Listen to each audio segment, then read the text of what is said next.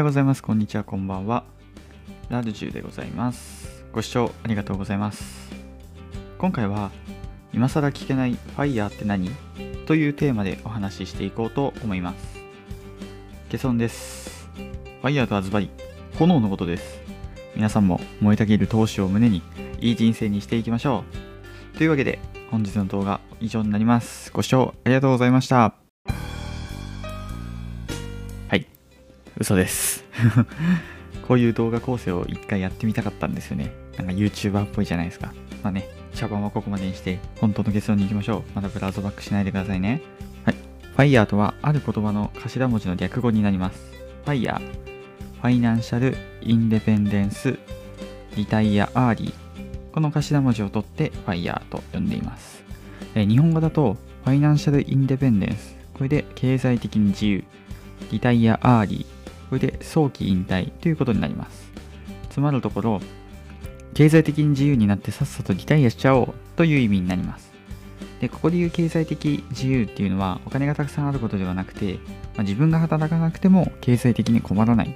俗に言う不労所得というやつになりますね。具体でどうやってやるんでしょうか？っていう話ですが、これ結構最近は YouTube やら書籍やらでたくさん紹介されています。ま YouTube だと中田敦彦さんとか、まあ YouTube 大学ですね。あと両学長。これもお金の大学ですね。まあ、などなどありますね。はい。今回はそれらの動画に加えて、こちらの書籍を参考にしました。これですね。ファイヤー最強のリタイア術という本なんですけども、こちらの概要欄にリンクありますので、気になる方はぜひ見てみてください。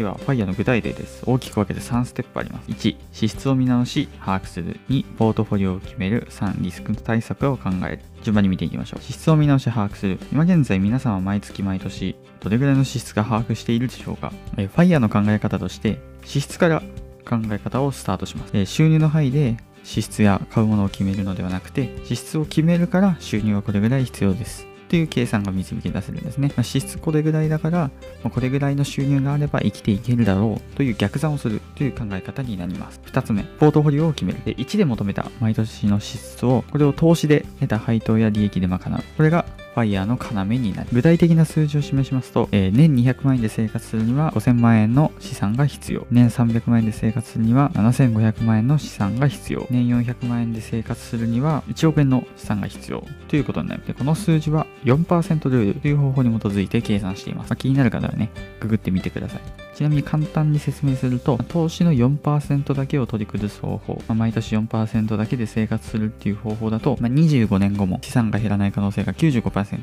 という理論になります。で、この生活資金を生み出す、つまりマネーマシン、これを作るのが2番目のステップになる。で、この先ほどの本の著者は、現代ポートフォリオ理論というのを取り入れてまして、株式60%、債金40%というポートフォリオを組んでいます。そして株式というのは、みんな大好きインデックスファンドで愛してるぜーっていうことで、この辺のワードが出てきたと思うんですけども、まあ、結構聞いたことあるワードなんじゃないですかね。これらもぜひ調べてみて、取り入れてみてください。はい。そして3つ目、リスクの対策を考える。とはいえですね、投資にはリスクもつきものです。今回のコロナもそうなんですけども、株価が落ちる可能性は大いにあります。これはあの、ファイヤーを達成した後の話もそうなんですけども、そこで登場するのが、リバランシングと現金クッションという考え方で。リバランシングっていうのは、日本語だと再調整という意味になり、つまり、ポートフォリオを見直すということにはなりますね。で具体的にはどういうやるかというと、価格が上がった資産を売却して、価格が下がった資産を買います。できるだけ買いますという方法になります。で、絶対にやっちゃいけないんですけども、これは下がった資産を売却するということですね。どうしてもね、心理的に、あ、やばい、これ下がってると思って売りたくなっちゃうんですけど、これをやってはいけません。これを行うと、安くって高くなった時に慌てて買い戻すという最悪の状態になります。で、じゃあ高くなった時に買わなきゃいいんじゃないのっていう方もいらっしゃると思うんですけども、これは高くなってるのを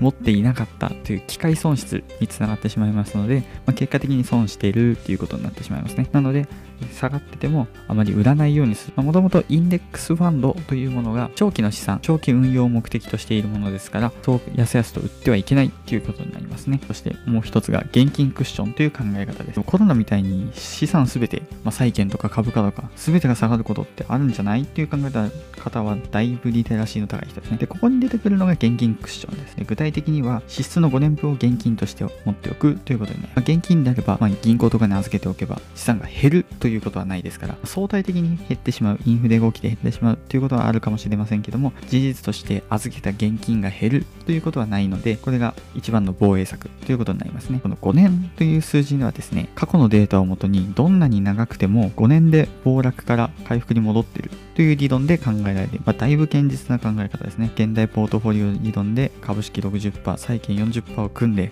それをリバランシングしているにもかかわらず、さらに現金で5年分を防御に入れておく。だいぶ堅実な著者なんですよね。というのがリスク対策という2つになります。それではまとめに入りたいと思います。まとめです。今回は今更聞けないということで、FIRE とは何かについてお話ししました。FIRE とは、ファイナンシャルインデペンデンスリタイアアーディの略で、経済的自由、早期引退という意味です。具体的な方法として支出を見直し、把握する。ファイヤーの考え方は支出から計算するので、毎年の支出額を求めましょう。2つ目に、ポートフォリオを決める。1で求めた額を投資からの利益を賄うために、投資のポートフォリオを考えて決めましょう。で、その際に4%ルールで取り崩したり、ポートフォリオは現代ポートフォリオ理論に基づいたり、株式はインデックスファンドを使ったりというようなことがありました。3つ目のリスクの対策を考えるというのは、暴落時への備えとして、リバランシング、現金クッションという考え方がありました。リバランシングは高い方を売って安い方を買います。現金クッションは下落する期間は過去のデータを見ると最長5年だから5年分を現金で備えという考え方です。とはいえですよ。とはいえ、これらをすぐに再現しようとするのは無理です。この本の著者も世帯年収で2000万円くらいと収入が高いからこそ早期リタイア。この人は31歳でリタイアしていますね。というのが実現できています。まあ稼がなければ始まらないという話ですね。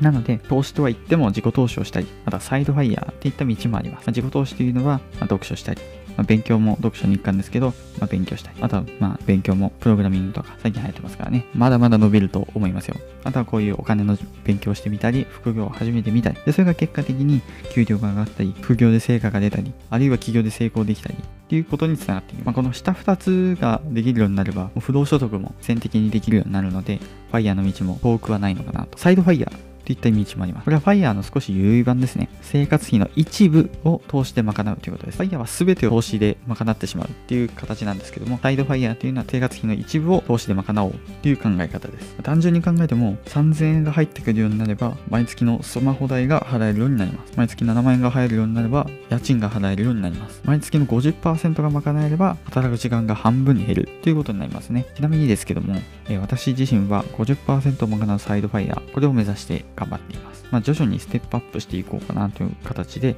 まあ、投資を始めつつ、支出を見直して節約しつつ、副業も頑張るっていう感じですね。やっぱりこう、なるべく早くっていう考え方と、今の時代は同時並行で進めていかないと、まあ、間に合わないというか、ついていけないのかなっていうふうに考えているので、こういった感じで同時に進めていきます。以上です。動画が参考になれば幸いです。このチャンネルでは、FIRE を目指すための設置情報、知識、生活改善情報などを発信しています。えー、チャンネル登録、高評価、コメント、SNS での共有などなどよろしくお願いいたします。えー、その他にもですね、SNS、これは Twitter と Instagram やってます。サブチャンネル、ノート、ポッドキャストがありますので、ぜひぜひ遊びに来てください。最後までご視聴ありがとうございました。また次回でお会いしましょう。またねー。